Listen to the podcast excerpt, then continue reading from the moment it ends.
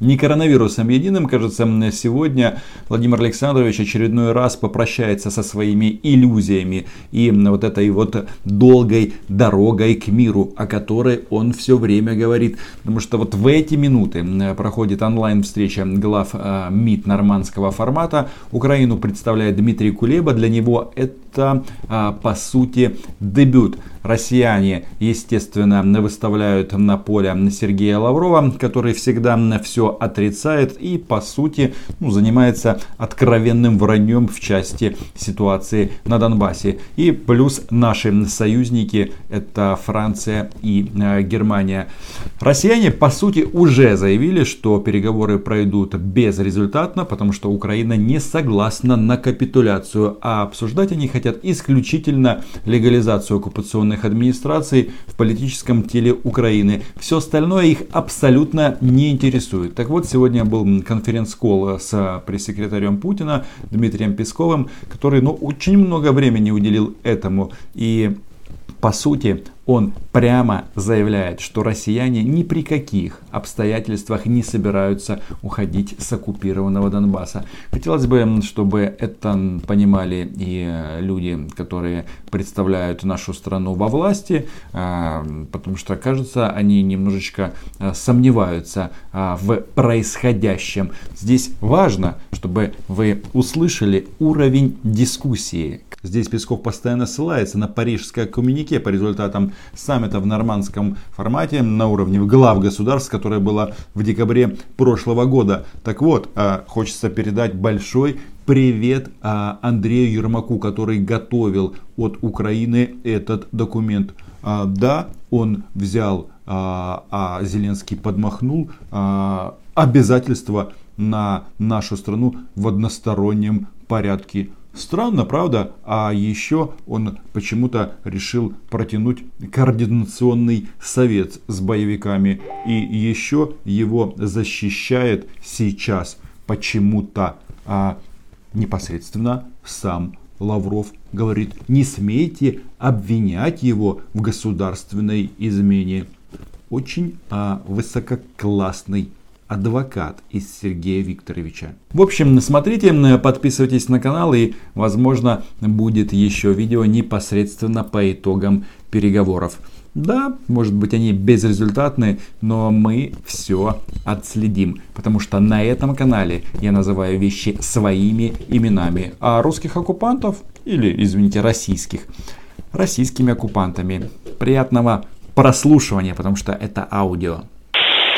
Дмитрий Сергеевич Цымбалюк, Роман, если позволите, еще вот вопрос по Украине. Вы могли бы вот э, все-таки объяснить, а, как Кремль выглядит, э, видит э, завершение этого конфликта и что там должно на этой территории быть? Это должна, туда должен вернуться украинский флаг или эта территория должна быть ну, такая, с особым положением, как Чечня в России?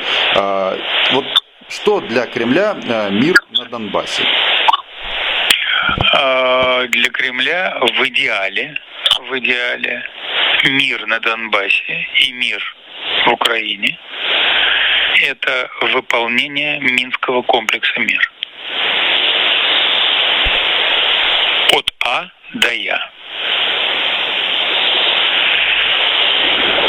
Ну там спустя сколько уже, пять лет, э, шесть э, противоречия в, в, в понимании этого документа. Так вот я имею в виду, а, вы допускаете? Ну, вот, а мы имеем в виду, мы имеем в виду э, без каких-либо противоречий выполнение того, что написано. Там, там, собственно, нет каких-то двусмысленных трактовок. Это предполагает возвращение Украины на Донбасс? А, читайте Минский комплекс мер. Это основополагающий документ. Добрый день, Евроньюз. Можно, пожалуйста? Пожалуйста, Евроньюз. Здравствуйте.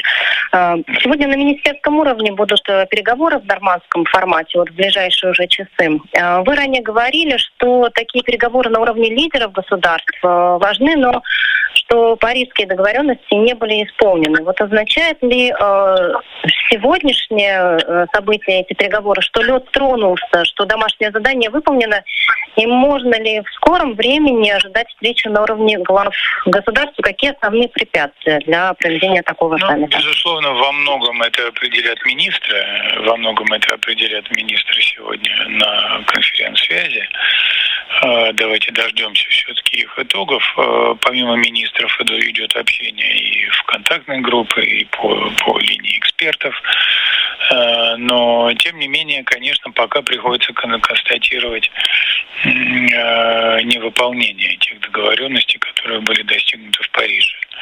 Поэтому, конечно, пока еще предстоит вместе поработать для того, чтобы подготовить почву для общения на высшем уровне.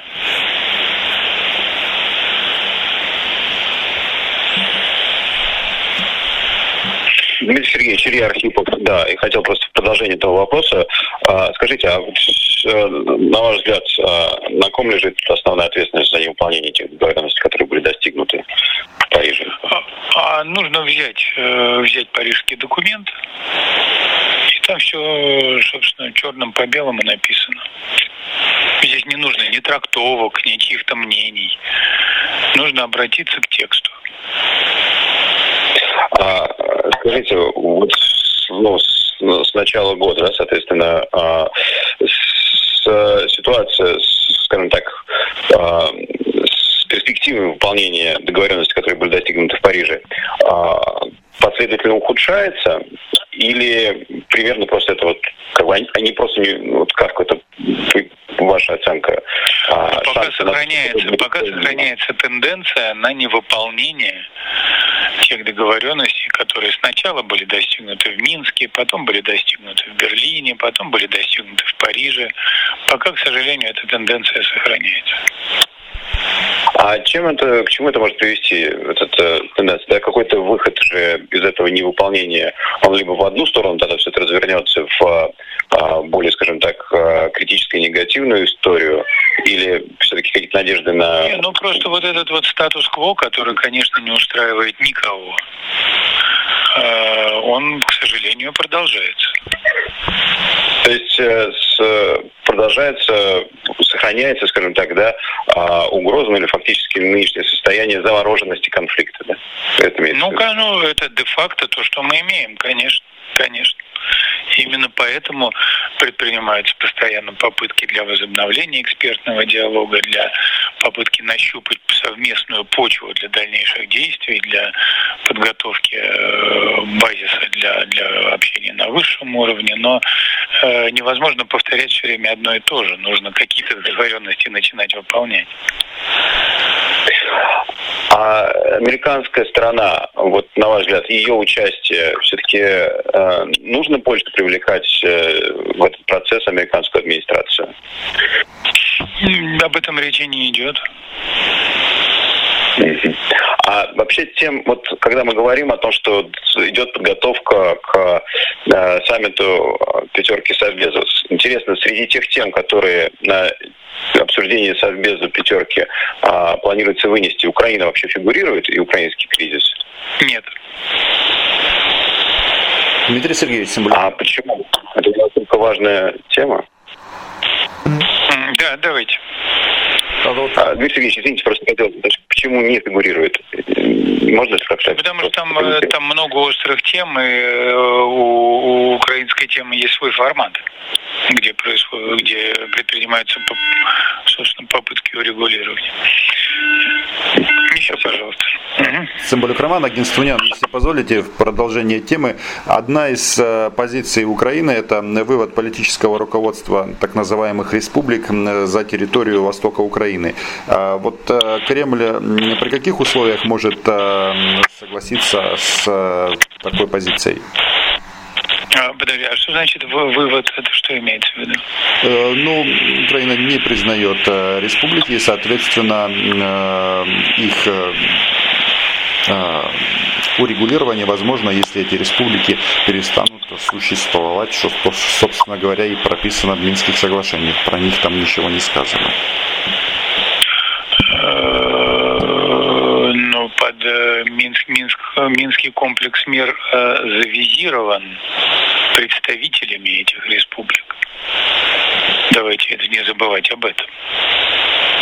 Это первое. Второе.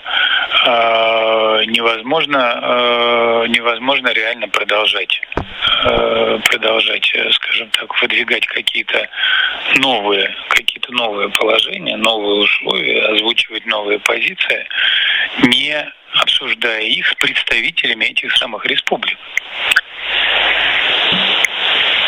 Москва не является стороной этого конфликта. Э, украинцы должны сами обсуждать это между собой. Но не обсуждая это с представителями республик, э, очень трудно куда-то двигаться дальше. Дмитрий Сергеевич, как выйти из этой ситуации, если, например, даже э, глава МИД Российской Федерации говорит о том, что, а, ну, по сути, и Украина, и Франция, и Германия а, ну, не согласны с вот таким вот тезисом, что Россия не является стороной конфликта. Как найти общие слова?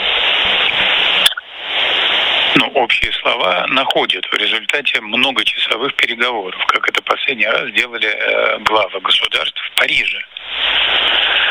Э, были многочасовые переговоры, вы все были свидетелями этих многочасовых переговоров. И э, по итогам этих переговоров был принят документ. Э, вот э, пока, к сожалению, можно констатировать, что, э, скажем так, большого продвижения в плане принятия этого документа мы не можем констатировать.